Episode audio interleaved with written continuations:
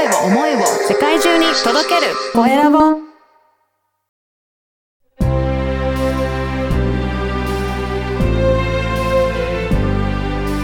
経営者の志こんにちは、コエラボの岡田です。今回も前回に引き続いて、北野七重カウンセリングルーム代表の北野七重さんにお話を伺いたいと思います。北野さん、今回もよろしくお願いします。はい、よろしくお願いいたします。はい、あの、前回、あの、インスタの活用方法とかいろいろ教えていただいたんですが、いや、本当にそういう、えっ、と、カウンセリングとかにも活用できる方法があるんだなと思って、すごく、はい、新鮮な感じでした。ありがとうございます。はい。で、この番組はですね、経営者の志という番組なので、ぜひ、北野さんの、えー志についてもお話しいただけるでしょうか？はい、私は、えっ、と、私はですね、というか、私の生きているテーマの一言があるんですけれども、はい。めちゃくちゃ短いんですが、ゆるゆるとという言葉なんですね。はい。これどういった思いでしょうか？はい。はい。私がすごくこう思い詰めながら、えー実はシングルマザーで娘と二人暮らしなんですが、えーフルタイム勤務をしていた時の上司、女性の上司の方が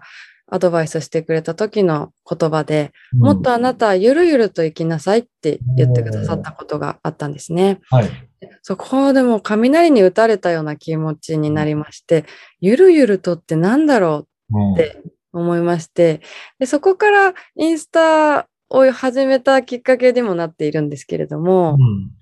でゆるゆると生きるっていうのは何かなって考えた結果ですね、自分らしく生きるってよく言いますよね。そうですね。はい。でもじ結構それも漠然としてるんですが、うんそれをまた突き詰めて考えたところ、えー、なんだろうな、自分が持っている強みとか、はい自分が好きなこととか、え自分がやりたいことをに、もう徹底的に素直に生きるっていうことだと思うんですよね。うん。うん。でもその中ではいろんな一般論だとか、周りの環境とか、えー声とかね、そこでこう周りをどんどんこう優先してしまって自分を置き去りにしてしまう方あが生きづらさを感じやすいはい。わけです。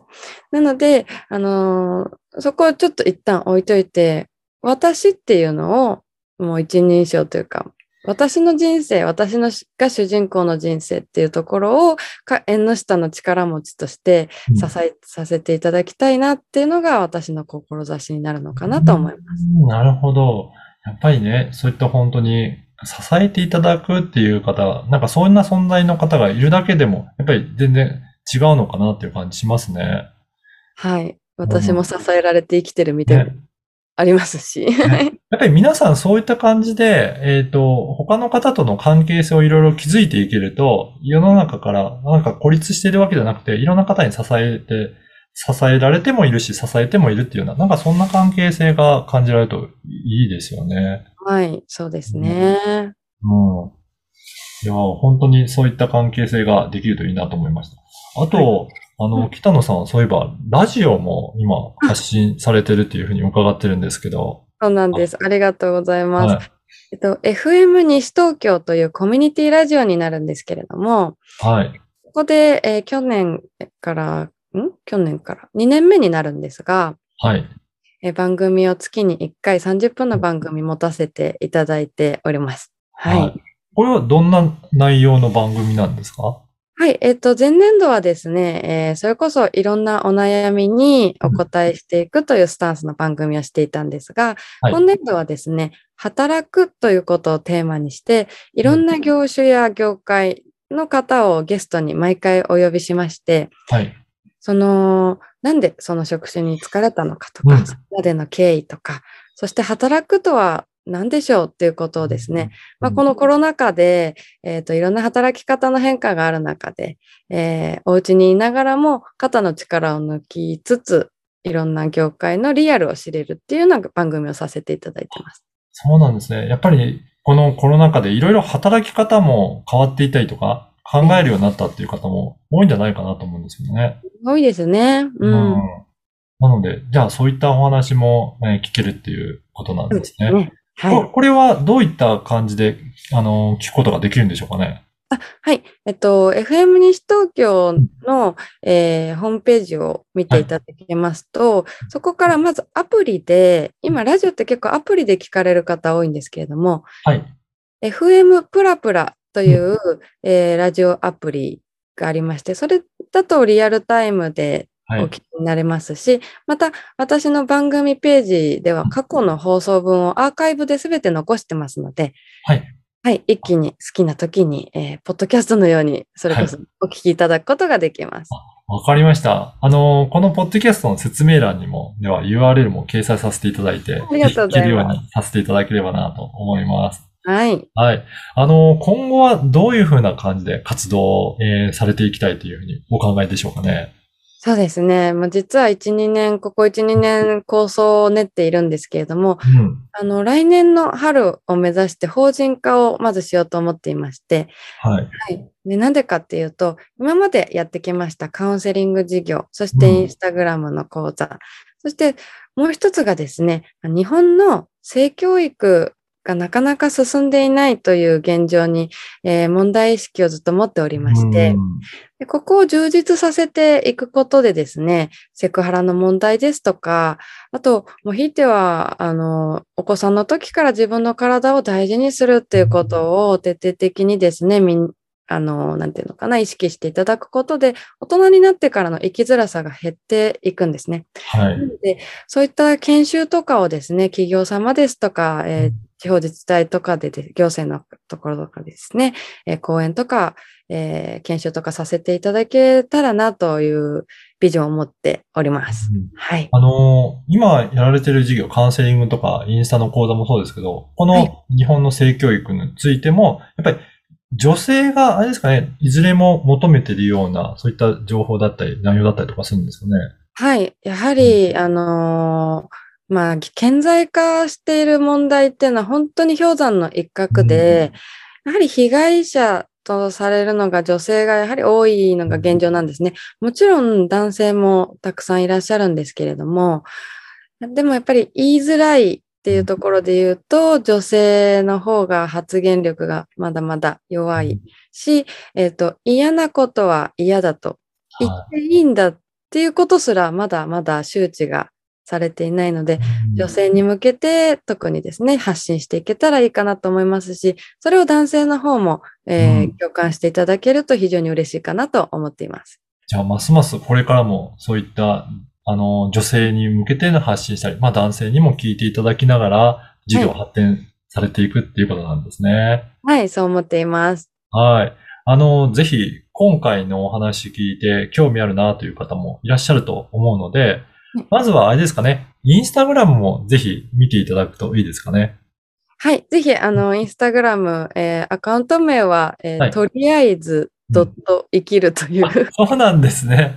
はい。とりあえず生きるってなんだよって言われることあるんですけど、まあ、まずとりあえず生きてればなんとかなるよというメッセージでもあるんですけど、ねはいはい。こちらのアカウントをまず見ていただければはい嬉しいですね。あの、この、ポッドキャストの、あの、説明欄にも、じゃあ URL も掲載させていただこうと思います。結構、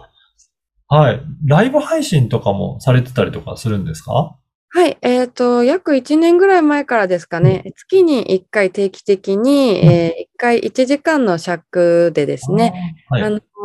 普段やっぱりこう、カウンセリングを受ける勇気がないとか、まあ、金銭的な問題とかっていう方に向けてでもあるんですが、えーリアルタイムでコメントいただくご相談ですとか、えーストーリーで事前に流させていただいて、うん募集するご質問とかに、逐一お答えしていくようなインスタライブをさせていただいてます。はい。じゃあぜひね、ちょっとあお話聞いてみたいなという方はチェックいただければなと思いますね。はい、ありがとうございます。それから、あの、前半にもお話しいただいたインスタ講座とかもやっていらっしゃるんでしょうかね。はいはい。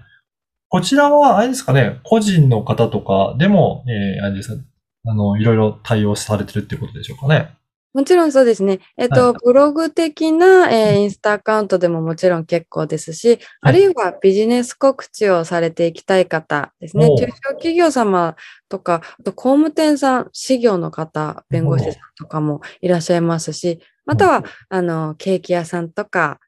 美容サロンの方とか、いろいろな方に向けて、えー受講していただいてます。そうなんですね。最近はそうですね、ビジネスでインスタグラム使われている方もやっぱり増えていらっしゃいますもんね。かなり増えてますし、インスタから検索される方も非常に多いので、はい。いいツールだと思います。そうですね。時、特にね、先ほどおっしゃったような、店舗を持ってるようなケーキ屋さんとか、そういった方なんかは、すごくそういった商品の紹介とかもできたりとかして良さそうですね。はい。もうやり方さえ覚えていただいて、だいたい2ヶ月ぐらい継続でサポートさせていただくことが多いんですけども、はいそう。するともうご自身で、うんえーどんどんどんどん効率的に楽しく続けていただいております。じゃあ、そのやり方を学べるっていうようなものなんですかね。はい。まず最初はやり方をバババッとこうもううん2、3時間でお教えさせていただいてから、あの、必ずやっぱりアウトプットしていく段階で、わからないこととか、不安なこととか、この投稿内容でいいでしょうかっていうことが出てくるので、そちらの方添削を逐一させていただくということをしています。あぜひ、あの、インスタグラムをこれから活用したいなっていうような企業さんだったり、個人の方いらっしゃれば、ぜひこちらもお問い合わせいただければなと思います。ぜひお願いします。はい。では今回は前回と今回2回にわたりまして、えーお話を伺いました。えー北野七重カウンセリングルーム代表の北野七重さんでした。どうもありがとうございました。ありがとうございました。